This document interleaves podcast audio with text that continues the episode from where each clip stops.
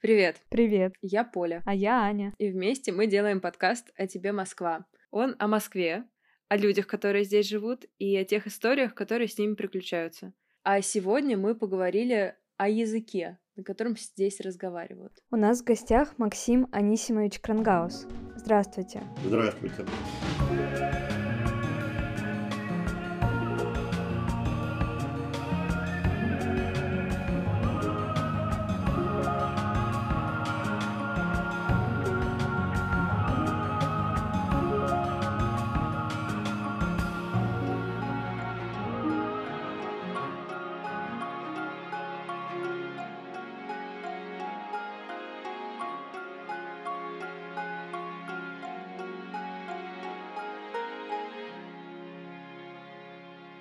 Максим Анисимович. Мы бы хотели поговорить с вами о московском языке, но сначала можно вас попросить э, представиться и немного рассказать о себе нашим слушателям. Да, Максим Анисимович Крангаус, э, лингвист. Работаю в нескольких университетах, в Высшей школе экономики и в Российском государственном гуманитарном университете. Пишу книжки разные, и научные, и обращенные к широкому читателю. А, постоянно выступаю с лекциями, даже в период пандемии практически каждую неделю читал в каком-нибудь городе, в какой-нибудь стране отдельную лекцию. Вот, э, ну, занимаюсь очень разными проблемами, связанными с языком, а, социолингвистикой, языковыми конфликтами. Кроме лингвистики языка, участвую в различных общественных дискуссиях, связанных с образованием, в том числе школьным, но прежде всего, конечно, речь идет о предмете русский язык. Эм, ну и иногда вступаю в дискуссии по общим проблемам, гуманитарным, культурным и так далее.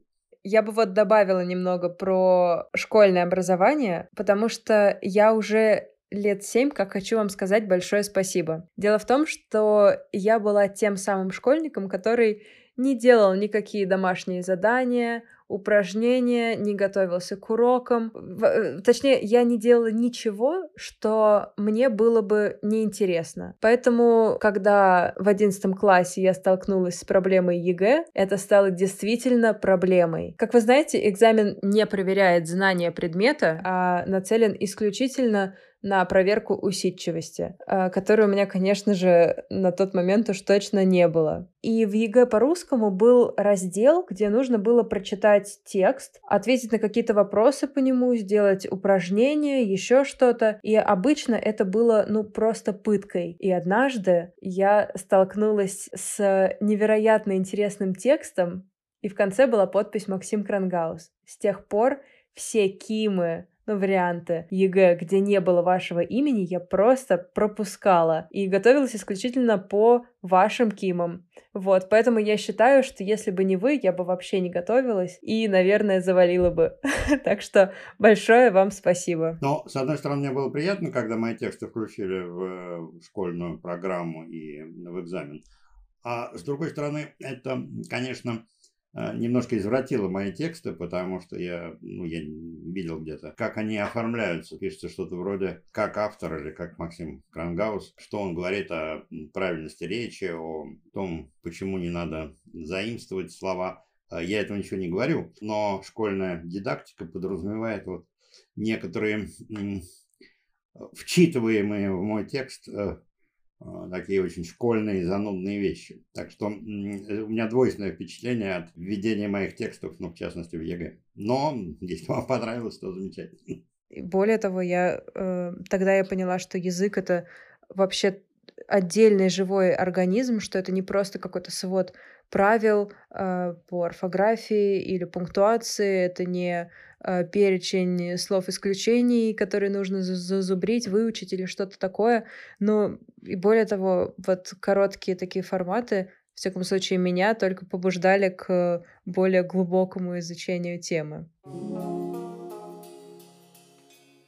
Ну, хорошо. Мы хотели поговорить с вами о московском языке, о том языке, на котором говорят люди, живущие в этом городе, и о том языке, на котором говорит сам город. Да, ну тема такая безграничная. Мы готовы задавать вопросы. Да, да, да. Ну, прежде всего, я, может быть, предваряя нашу беседу, скажу, что э, Москва, конечно, если мы говорим о России, город выделенный. То есть его надо рассматривать и как большой российский город, и как мировой полис. Это накладывает, конечно, определенный отпечаток и даже большой отпечаток на язык Москвы. Хотя бы по очень простой причине. Это означает, что в Москве много туристов. Это не единственный город в России, где много туристов, но в Москве постоянно много туристов. А, и кроме туристов много экспатов. И много, конечно, мигрантов, тоже людей, работающих в России, но вот это экспат и мигрант различается по типу работы, по типу ее престижности. В этом смысле Москва, конечно, город многоязычный. Ну, понятно, что русский язык остается главным, потому что Москва российский город. Но э, в Москве не могут не звучать и другие языки. Вообще, когда мы готовились к вот нашему сегодняшнему разговору, мы много читали про московский язык, пытались сами как-то углубиться в эту тему, и мы все время упирались в какие-то утверждения разных людей о том, что московского языка больше не существует. Что вот он был, что раньше люди окали и икали, а, ой, акали и икали, вот, э, тянули гласные, а вот теперь ничего такого нет.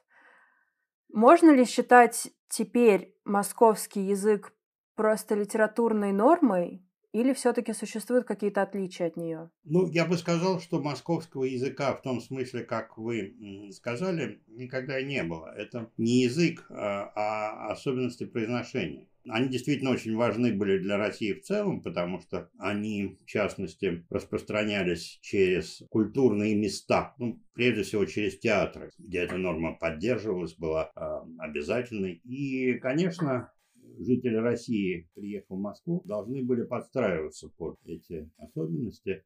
И эти особенности считались э, признаком литературного языка, литературной нормы наряду, впрочем, с петербургскими. Поэтому, как правило, выделяли две основные нормы московскую петербургскую. Ну, а кроме этого были разные диалектные особенности. Ну, вы сказали как они. Ну, понятно, что в части, э, большой части России окульть. Но вообще э, надо сказать, что вот эта норма э, устная стерлась довольно быстро, потому что это были, ну, как, как сказать, довольно яркие особенности, которые трудно было поддерживать. Ну, не знаю, мягкость э, согласных перед мягким согласным, ну, четверик, четверик. Или особое произношение безударный гласный после ш. А, ш э, я даже, наверное, не, не воспроизведу, это хорошего примера у меня нет. Ну, если говорить о противостоянии, скажем, московской и петербургской нормы, то это касается произношения буквы Ч перед Н и Т в частности. Ну, москвичи говорят «что», э, питерцы говорят «что».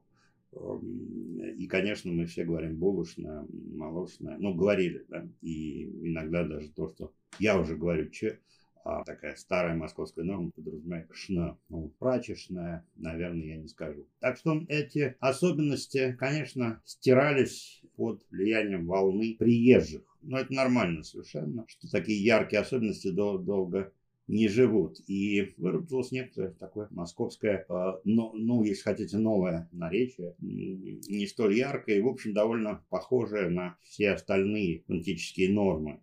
Ну, что, что я имею в виду? Сегодня э, по речи человека мы не можем определить, если это городской житель, откуда он из Владивостока, Калининграда, Москвы или Петербурга. Ну, то есть можем, если мы будем вылавливать эти отдельные словечки, ну, опять знаменитый список вставления Москвы и Петербурга, тут бордюр, поребрик, батон, булка, подъезд парадный и так далее. Ну, там примерно 10 слов. Э, но, вообще говоря, общаясь с человеком, вы можете эти слова не услышать. Ну и для каждого города есть какие-то, э, ну не для каждого, но для многих городов есть какие-то свои особенные словечки или для регионов. А, ну, скажем, можно говорить, наверное, в целом о сибирском а, регионе, о Сибири, какие-то языковые особенности. Но в речи они могут не встретиться, там вы можете проговорить с человеком довольно долго, и эти слова не появятся. А, ну, вот, скажем, противоставление Сибири прочей России, ну, или, по крайней мере, Москве, состояло в том, что новое словечко заимствованное по-московски это называется файлик, пакетик для листа А4, ну, какого-то другого листочка. Э, в Сибири называли, называют мультифора. Но, опять же, не всегда разговор заходит о файликах, чтобы понять, что это не москвич. Поэтому я бы сказал, что сегодня э, горожане в целом по России говорят более или менее одинаково. Конечно, есть тоже специфические региональные словечки, но это капля в море. Вот, поэтому сегодня, если мы говорим о различиях языка жителей разных городов, то это действительно лексика прежде всего. Ну, какой, какие-то небольшие наборы слов, характеризующих именно этот город или именно этот район. Москва, конечно, в этом смысле выпадает тоже из общего списка, потому что в Москве э, язык живет более бурной жизнью, ну, более плотное население, его много, и, соответственно, язык меняется быстрее. Ну, централизация характерная для всей России, характерная для русского языка. То есть такое бурное смешение всего э, внутри русского языка происходит именно в Москве. И заимствования, как правило, появляются именно в каких-то московских текстах, как это не смешно звучит, да, но я сам вот недавно столкнулся прямо с тремя новыми заимствованиями, которых я не знал. С одним я столкнулся, читая лекцию студентам, это слово «краш», как объект э, влюбленности, объект любви. Потом в тексте мне попалось слово «ачивки», а, это глагол achieve или achievement. И еще замечательно на слух, я даже не, понял, что это такое, потом мне объяснили. А, дианонить. Я совершенно не понимал, что такое дианонить. Это я не тоже не знаю. что это де, де, деанонимировать. А, а. Да. Ну вот, видите, вы тоже, вы тоже смутились. Да, я хотя не вы моложе меня. А, ну вот, то есть, э, я русский, я москвич, и я столкнулся за короткий срок, за несколько дней, с тремя словами, которые меня ошарашили. Три заимствования, да, но заимствования отчасти обработанные. Вот дианонить, это, конечно, уже не прямое заимствование, а обработанное русским языком, ачивки тем более. А, вот, э, конечно, это такие словечки, которые, прежде всего, возникают в большом бурно живущем городе. Но Москва такой город. И в этом смысле очень многие процессы, происходящие в Москве, потом отзываются в других больших городах и в провинции в целом. Это означает, что с одной стороны Москва в каком-то смысле определяет жизнь русского языка, а кроме того, что, конечно, если использовать такие слова, я их не использую, но когда говорят там о порче языка, да, об ухудшении, то, конечно, все ухудшения происходят именно в центре в Москве. То есть, ну, на самом деле, это не ухудшение, а изменение. Но язык провинции гораздо более консервативен, гораздо более понятен. И в этом смысле Москва со своим, в кавычках, московским языком выпадает из русского языка. Как часто говорят, Москва это не Россия, или Россия это не Москва.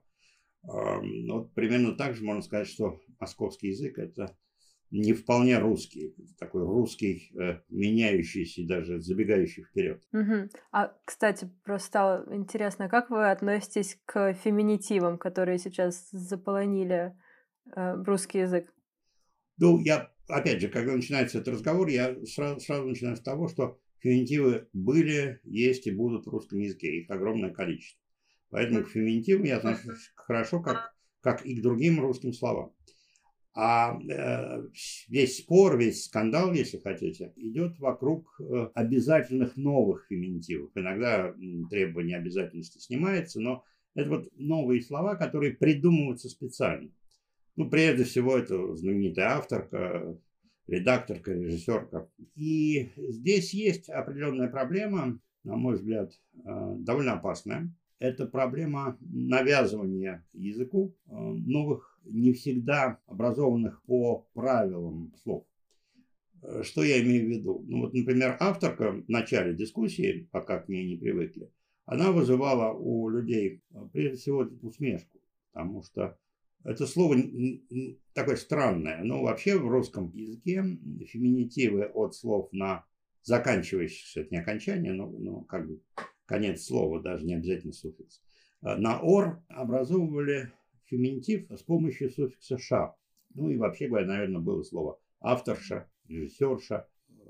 Могут и другие суффиксы работать, но вот «к» в этом случае был неуместен, его не использовал русский язык по каким-то там фонетическим причинам. Хотя оно существует, скажем, если мы берем другие славянские языки, то для польского, для украинского оно уже образовано какое-то время назад и используется. Но в русском оно вот вызывало некое отторжение, по крайней мере, у части людей. И многие феминитивы, современные вот эти регулярные, новые, назовем их новые феминитивы, они образованы, ну так, не очень э, вдумчиво, то есть э, без учета каких-то особенностей русского языка. И мне кажется, что это не лучший способ воздействия на язык. Это вообще странная ситуация. Раньше воздействовал на язык власть или пыталась воздействовать. И прежде всего власть тоталитарных государств. Ну, самый, может быть, глубокий анализ э, этого, как ни странно, не научный, а литературный, был сделан Джорджем Орвеллом в романе 1984 вот он придумал новояз а, как язык, с помощью которого воздействует на мозги людей. И вообще говоря, влияние на язык, воздействие на язык, в общем, скорее лингвистами не приветствует. Но сегодня, э, ну, сегодня такое довольно широкое сегодня, включающее примерно лет 30-40. Э, сегодня появилось такое явление, как политкорректность. Оно появилось 80-х годах прошлого века. До нас докатилось довольно поздно, но докатилось. И мы видим, э, что люди чрезвычайно активно взялись за реформирование языка, критикуя как сам язык, так и условия, в которых язык формировался. Ну, язык критикует за его патриархальность. Действительно, язык складывался прежде всего в патриархальных обществах. И следы этого, безусловно, в языке есть.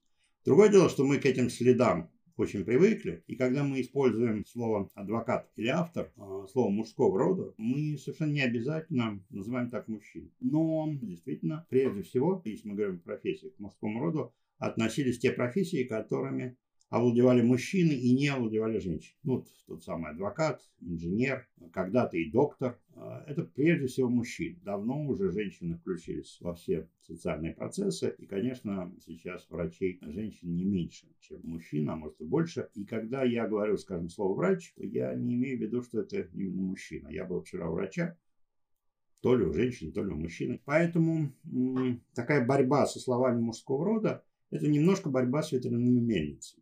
Потому что род в данном случае не идентичен, не тождествен полу или гендеру. Ну вот э, вокруг этого и ведется дискуссия. Я довольно часто в эту дискуссию включаюсь.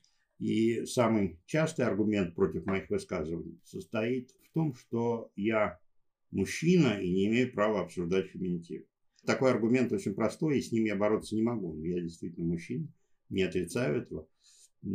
Считаю, что могу рассуждать, но, но но в данном случае я поступаю вежливо, потому что вы задали мне этот вопрос, я не могу не ответить. По-моему, ваше главное право на голос в этой дискуссии – это ваша профессия и, и навыки и знания. Я тоже так считаю, но не все, не все с этим аргументом согласны.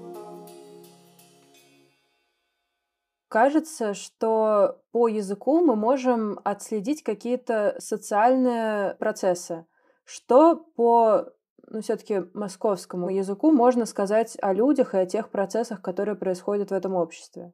Вы задаете вопросы не совсем про тему, которую вы объявили, потому что это вопросы и феминитивы, и вот второй вопрос, это вопросы более общие. Они не привязаны к городу, и скорее это вопросы о, о, о русском языке вообще. А, ну, я давайте приведу сразу примеры, чтобы было интереснее. Вот есть словечки, которые связаны с количеством. А, скажем, тройка, трояк, трешка, треха. Эти слова, это, это существительные, да, это уже не числительные. И надо сказать, что многие из этих слов связаны с конкретными значениями. Эти значения э, меняются в течение времени, что показывает очень интересную вещь. Это оказывается показателем явлений, предметов, вещей, важных для эпохи, которые принято считать или пересчитывать. А, ну, вот давайте какой-нибудь простой, простой пример. А, самый, может быть, простой и самый яркий одновременно. Вот я часто спрашиваю в аудитории, что такое двушка. И получаю совершенно простой, однозначный ответ. Ну, если хотите, можете тоже ответить на него. Но для меня это квартира. Ну, конечно, да. Это квартира с двумя комнатами. То есть, э, сегодня для нас очень важно пересчитывать количество комнат в квартире. Ну, потому что это определяет наш статус, удобство, комфорт и так далее. Но если вы спросите у человека либо постарше, э, либо просто на машине времени перенесетесь э, какой-нибудь там 70-й год, то вы получите совершенно другой ответ. Более того, а, двушка в этом значении человеку 70-го года будет просто неизвестно. Квартиры можно было менять, продавать, я не помню, честно говоря, было ли это законным, скорее квартиры как-то обменивались с доплатами, что-то еще. Но это не было важным, таким важным и масштабным процессом, и язык его как бы не замечал. Зато чрезвычайно важным значением, таким основным, было значение 2 копейки. Ну, сейчас и монеты такой нет, и цены такой нет, что можно купить за 2 копейки. Но это было ключевое слово, ключ... ну, одно из важнейших слов эпохи, причем слово скорее романтическое, потому что оно было связано прежде всего с э, монеткой в 2 копейки, потому что функция у этой монетки, основная функция, состояла в том, что с ее помощью можно было позвонить по телефону автомат. И это слово, скажем, если поискать его в каких-то контекстах, как правило, кто-то ищет две копейки, пытается на улице э, поменять две копейки, попросить у кого-то две копейки, чтобы позвонить возлюбленной или возлюбленному. Вот это значение бесследно исчезло, как исчезли э, и те предметы, и те явления, о которых я говорил. То есть мир изменился, изменился язык. Ну, еще одно значение очень важное для России, связанное с, этими, с некоторыми из этих слов, состоит в том, что э, они обозна, обозначали срока, тюремные лагерные срока. Получить, скажем, трояк да, могло значить оценку в три балла, а могло значить получить срок в три года. И иногда это прорывается из современной речи. Ну, вот знаменитая фраза Путина на деле Пусирает о том, что они получили двушечку. Для слова двушка это вообще не очень характерно срок, но тем не менее все, все поняли прекрасно. Вот э, изучая вроде бы такие маленькие словечки, мы все равно можем что-то понимать о социальном устройстве России по тому, что мы считаем. Но это все же о русском языке в целом, да? Да, это в русском, потому что в Москве, э, ну, в Москве могут появляться какие-то свои специфические словечки такого рода, но я не думаю, да, это именно разговор о русском языке в целом. А ну вот какие эти московские словечки? Ну, я вот перечислил вам сейчас только что три слова, которые я узнал. А, являются они специфически московскими или нет, мне трудно сказать. Но, опять же, повторюсь, что зарождение новых словечек происходит действительно в центре языка. Центром русского языка все-таки является Москва. Конечно, никаким не официальным, не, нет, но вот просто именно в силу бурления Москвы, плотности, огромности ее, она является таким фактическим, неофициальным центром. Вообще мы живем же в интернете. И в этом смысле центральность э, гораздо более относительна, потому что вошел москвич, написал слово, которое он знал вчера в какой-нибудь тусовке, и оно уже перестало быть московским, потому что его подхватил кто-нибудь еще. Так что вот центральность, о которой я говорил, в условиях интернета довольно относительно. Центральным может стать какое-то сообщество. Локальные объединения по городам, скажем, могут быть не более важны, чем объединения по каким-то интересам, потому что интернет дает возможность разговора с человеком на любом расстоянии.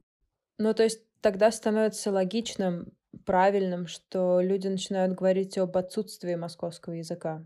Московского языка и не было в таком смысле, потому что вы начали с московского языка, но это эм, фонетическая норма, не более того. Фонетической нормы московской нет уже давно. Она держится, ну, я давно не был в этом театре, но считалось, что она держится только на сцене малого театра. Так что москов, московского языка вот в этом смысле нет. То есть, может быть, как, какие-то были особенности и другие. Но жизнь языка в Москве действительно иная, чем в других городах. То есть она более бурная и язык более изменчив. Но и распространение новых изменений столь велико, что считать их специфически московскими, мне кажется, не стоит. Можно говорить, что многие из них с большой вероятностью зародились в Москве. Но это не обязательно. И главное, что они мгновенно распространяются по интернету. А уж где интернета больше в Москве или в какой-нибудь российской деревне, ну, наверное, в Москве больше. Но сейчас интернет есть повсюду. Ну, тогда мы можем поставить знак равно между литературной нормой и тем языком, на котором говорят вот здесь? Нет, конечно, нет. Э, и я не говорил о литературном языке. Когда мы говорим о... Да, литературной норме. Что касается нормы, то это вообще отдельная вещь. Литературный язык должен быть общим для всех россиян. Угу. Насколько это верно, это интересный вопрос. Эм, но я бы привел пример, опять же, классический пример, противопоставления бордюра и да, поребрика. Вот кто из них норма? Кто из них норма? Вообще говоря, э, норма зависит от того, в каком городе живет автор большого словаря. Ну, потому что по некоторому общему правилу вроде бы должно быть московское словечко в словаре. Но так уж сложилось, что в Петербурге мощная лексикография. И поэтому, если вы возьмете, скажем, четырехтомный словарь, поребрик там встретится. Бордюр тоже будет. Но и поребрик там встретится в этом же значении. А, так что с нормой тоже не все так просто, но это точечные вещи. А в принципе норма, конечно, одна для всех говорящих по-русски. И, это, и в этом смысле понятие нормы и понятие литературного языка минимально связаны с понятием городской язык, который мы с вами обсуждаем. И, конечно, если вы выходите на улицу, то совершенно не обязательно люди придерживаются нормы, говоря по-русски. Да, вопрос только, в каком городе вы ходите на улицу, ну, что да, вы слышите По-разному. А, ну, есть такой знаменитый эпизод в начале пьесы Бернарда Шоу «Пигмалион», когда какое-то количество людей, прячась от дождя под навесом, ведет бесед. И один из э, собеседников вдруг начинает определять каждого из говорящих. Он говорит о том, где тот живет, где тот родился, кого-то он говорит, где тот служил в армии. И все люди в ужасе подозревают его в том, что он полицейский, что он следит за ними. А оказывается, что он фонетист. И вот по тому, как они говорят, он определяет место их рождения, место их жизни. То есть есть э, диалектные черты. Не только для английского. В Германии, скажем, очень сильно различаются разные диалекты. Если человек говорит не на общем литературном языке, то мы можем определить, откуда он родился. А для русского это почти невозможно. Если мы говорим о городских жителях, ну, я уже сказал, что от Владивостока до Калининграда, включая Москву и Питер, все говорят более или менее одинаково. Но зато в русском языке мы очень хорошо по, по речи определяем социальный статус человека. Степень образования, иногда принадлежность к определенной группе, ну, скажем, там, а, бандитской. И это оказывается для нас важнее. Ну, в языке мы видим именно это. Я вспомнила, что у меня в детстве была какая-то присказка или считалочка про жадину-говядину, э, дальше соленый огурец или э, какой-то там холодец, и что якобы вот по ней можно было определить, откуда человек родом. Да, это такой красивый, красивый пример, но тоже нельзя. Варианты там про огурец, про барабан, да. Холодец еще ну, какой-то есть, был. есть несколько вариантов. Это иногда жадина говядина, иногда ябеда корябина, неважно. Ябеда корябида турецкий барабан, кто на нем играет, имя того, кого дразнят, таракан. Либо ябеда, корябеда, соленый огурец, какой-то там тоже какие-то варианты, на полу валяется, никто его не ест. И есть разброс, то есть, как правило, один ребенок знает один вариант, но четкого разделения, четкой корреляции между Москва и не Москва здесь нет. Здесь работают разные факторы. Вроде бы это зависит и от поколения. Вообще, учитывая, что люди ездят в разные города, что женятся люди из разных городов, в семье может преобладать материнская или отцовская традиция. В общем, здесь множество множество факторов, которые, конечно, сбивают четкую привязку пространства. Так что боюсь, что таких специфических московских вещей выявить Может нельзя. быть, они были, но пропали. Просто ведь, ну, всегда был большой город, всегда был большой а, приток а, но, людей. Смотрите, что, что, конечно, можно считать специфичным. Название мест в самом городе. Такая а, местная локализация. То есть есть вещи, которые знают, как правило, горожане. Ну, какие-нибудь это, как правило, комические вещи, известно хорошо встретимся у Пампушина в Твербуле, да, ну вот памятник Пушкина на Тверском бульваре. Иногда это название каких-то известных домов, э, памятников, парков и так далее, э, мест э, тусовок, кафе, клубы, ну, скажем, Академию наук называют иногда мозгами, потому что она сделана такими золотыми крышами, недалеко от меня, скажем, есть дом под названием «Корабль». Все жители нашего района, конечно, знают это название. Хотя я думаю, что внешне определить э, трудно, что это именно «Корабль». И это тоже показатель своего. Конечно, если ты приехал и хочешь казаться своим, то ты должен эти словечки все заучить. Ну, вот какой-нибудь там, не знаю, москвичу, если скажешь Патрик, то все понимают, что Патрик это потерявший пруды. Ну, догадаться невозможно. Но если ты приехал, и хочешь казаться своим или быть своим, то будь добр, эти все словечки выучи. Вот я думаю, что вот эта городская география, э, это вещь очень важная. И она действительно специфична, ну, почти для любого города. А коль уж мы заговорили о городской географии, мы можем поговорить о семиотике города? Может быть, здесь нам получится вычленить что-то эм, исключительно московское. Вообще, какие Москва подбирает слова для общения вот с людьми? по-моему, хорошая метафора, которая стала метафорой вполне научной. Говорят о лингвистическом ландшафте. Имеется в виду все те тексты, которые мы видим на улице города. Это реклама, вывески, название магазинов, название продуктов. Да, вот если мы входим в магазин и смотрим, как называются продукты. И здесь тоже могут быть разные специфические очень черты. Меню в ресторанах – это тоже такая на, вполне научная тема. То есть здесь можно изучать все, что город предъявляет, ну, не, не только горожанам, да, но и приехавшим. И это называется лингвистическим ландшафтом. Вы это имели в виду, да? Да, да я могу уточнить тема. то, о чем я э, хотела спросить. Вот если мы, например, говорим о городе дореволюционном, ну, о Москве, или о советской эпохе, мы четко представляем себе, как выглядели вывески, как звучали названия кафе, какая логистика была выстроена, как выглядели указатели для улиц, что там было конкретно написано. Вот тот текст, который находится внутри города, как способ коммуникации с людьми, которые тоже находятся в этом городе. Вот как это изменилось а, но как изменилось сейчас, сказать трудно, потому что все-таки вы слишком оптимистично смотрите в прошлое.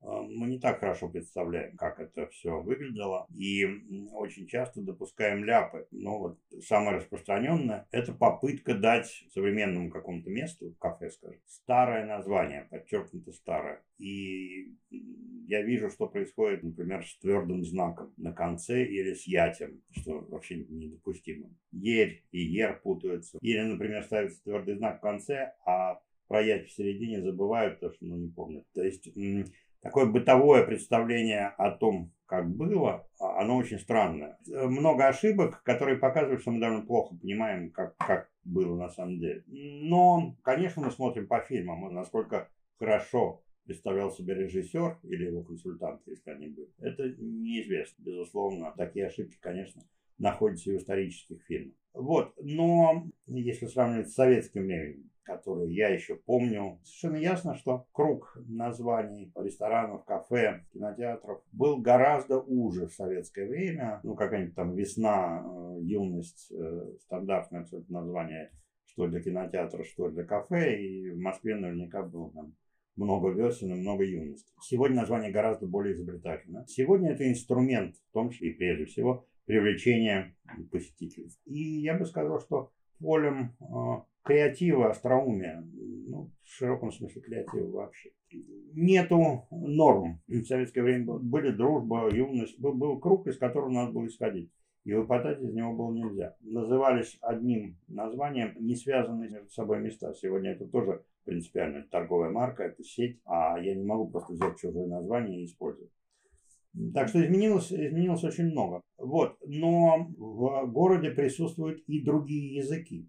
Мы это тоже замечаем, прежде всего английский, но не только.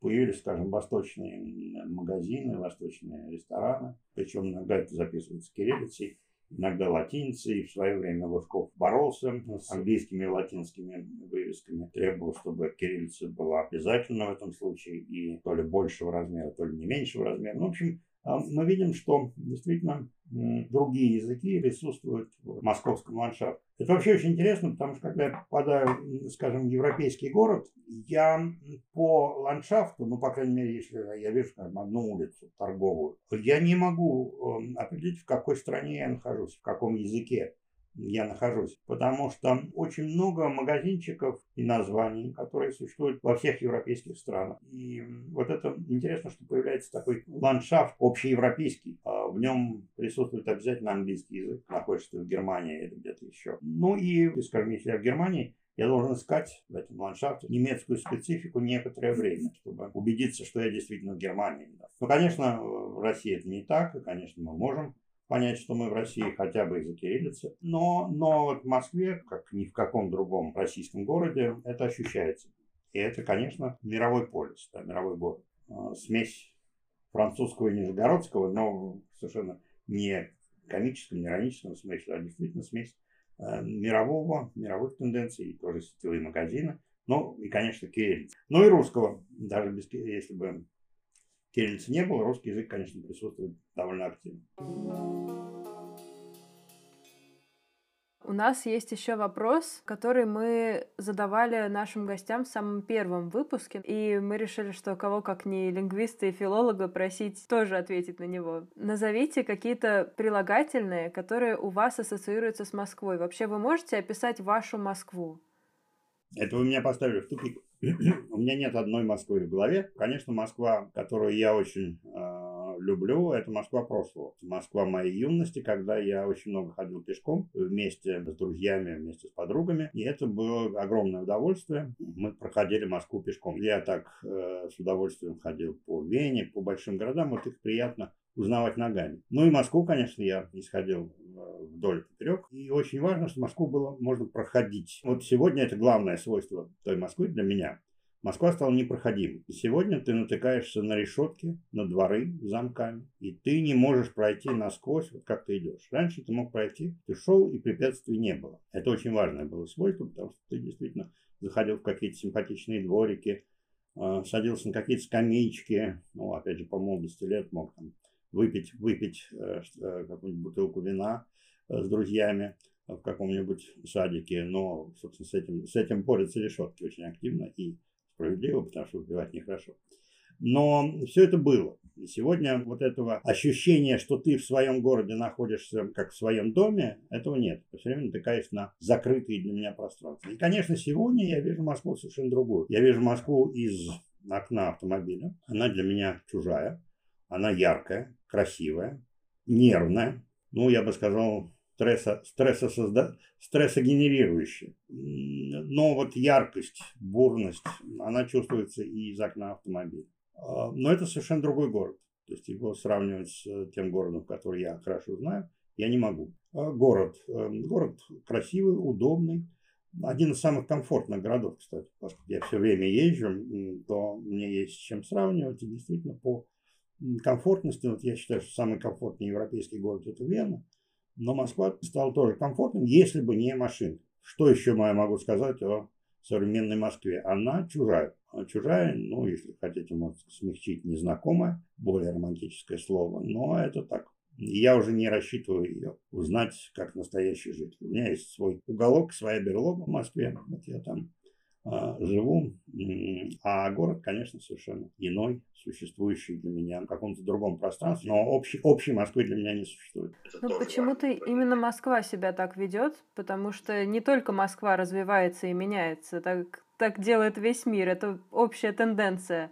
Но как-то весь мир развивается вместе с людьми, а Москва куда-то как будто бы торопится, а люди за ней не успевают. И в итоге Москва куда-то ускакала, и она стала совершенно другой, а люди как бы обособились от нее. Я не думаю, что вот именно так, как вы говорите, что Москва и москвичи не совпадают. А, Москва все-таки, как любой большой город, это места. И, конечно, есть очень разные социальные круги, круги какие-то еще культурные, может быть, э, финансово обеспеченные, которые, в общем, даже мож, могут и не пересекаться. Но у них есть своя, если хотите, под Москва кусок Москвы, который для них является Москвой.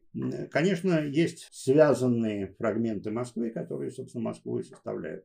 И некий взгляд, э, ну, каждый смотрит оттуда, откуда может, кто-то гуляет по Москве, или даже идет на работу пешком, э, кто-то из окна автобуса, кто-то из окна автомобиля, но все равно мы видим некий маршрут. То есть я бы сказал так, я не могу Москве предъявить ни одной претензии, кроме того, что она чужая. Но это уже моя проблема, а не проблема Москвы. Но я не думаю, что это общий случай, как вы сказали, что человек помоложе, поактивнее скажет то же самое, что я. Мне кажется, что для многих в Москве находятся любимые места. Когда-то, скажем, для меня я... такими местами были небольшие книжные магазины. Очень приятное тоже было путешествие. На самом деле интернет очень сильно эм, удалил город как физическое пространство от нас, потому что все можно заказать, не нужно идти никуда. А вот э, хождение по книжным магазинам – это особое удовольствие. Я не знаю, как сегодня живут эти прекрасные места.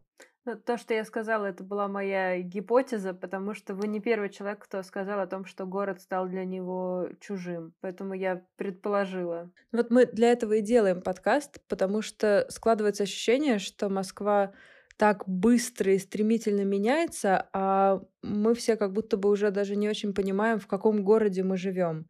И хочется вот так вот посмотреть на нее и подумать о ней Э, с разных точек зрения, под разными ракурсами разглядеть, ну и понять, какая она, Москва.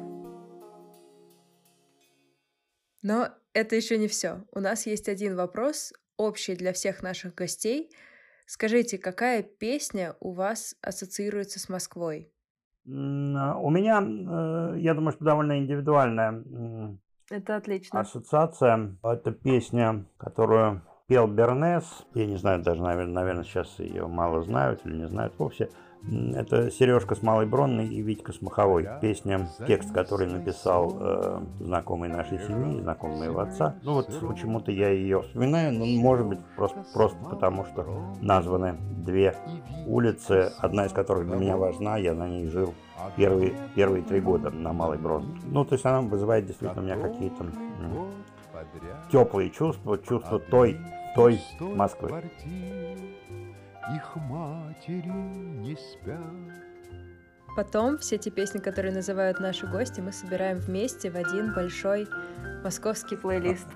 Прекрасно. Свет лампы воспаленный пылает. Ну что, Ань, давай подводить итоги. Получается, никакого московского языка-то и нет. Ну да, а мы понадеялись рассчитывали на него. Но ничего, мне кажется, мы все равно получили довольно интересную и полезную да. информацию. Да. Получается, москвичи такие трендсеттеры всего, всего русского, всея русского языка. языка. То есть у нас и у вас у всех есть шанс внести свой вклад. Лепту. Лепту, в да. историю русского, великого и могучего русского языка. Да. Кстати, подписывайтесь на нас в Инстаграме. А сначала на всех тех платформах, где вы нас слушаете. Мы, в общем-то, есть почти везде. Ну, вы, наверное, уже нашли, раз слушаете нас. Но вы нам пишите комментарии, оставляйте отзывы, ставьте оценки. Нам это все очень важно и безумно приятно. И мы очень ждем ваши московские истории у нас на почте или, или в, директе. в директе. Кстати, у нас шикарный Инстаграм. Пожалуйста, подписывайтесь. Пожалуйста, не с просьбой, а как бы, пожалуйста, всех приглашаем, всех ждем. Всех принимаем. Всех принимаем там прям классно. Обещаем, да. Клянусь. Ну все. Все. До следующего выпуска. Он, надеюсь, будет скоро. Мы уже монтируем. Всем пока. Пока.